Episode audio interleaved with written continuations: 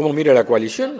Una coalición con una es una coalición joven, tiene tres años y ha dirigido y liderado el país con el liderazgo preponderante del presidente, pero de cinco partidos, en el momento más difícil de los últimos 100 años, que fue la pandemia. Y creo que lo hicimos con, bueno, con, con aciertos. Nunca se puede festejar ni decir que fue porque hubo mucho dolor y gente que quedó por el camino, pero uno mira comparativamente y la verdad que es un camino que el mundo ha reconocido.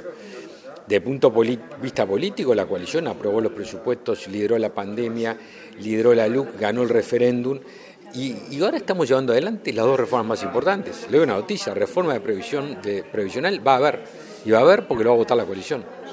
Nos comprometimos, eh, usted me dice, bueno, fue muy discutida y obvio, porque son cinco partidos las coaliciones son de partidos diferentes. Si fuéramos todos iguales sería un partido. Lo, malo no es que haya discusiones, lo malo sería no poder resolverlas. Y lo resolvimos, y va a haber reforma. Y estamos llevando también la transformación educativa, para mí la reforma más importante que hay. Eh, dos cosas que en Uruguay todo sabía que había que hacer, pero que había que tener coraje político para hacerlo. Y lo estamos haciendo. Con coraje político, eh, los caminos no son lineales, pero como dicen los, marinos, lo importante es saber el destino. Después a veces hay que ir para un lado y para otro, pues sabiendo siempre cuál es el destino.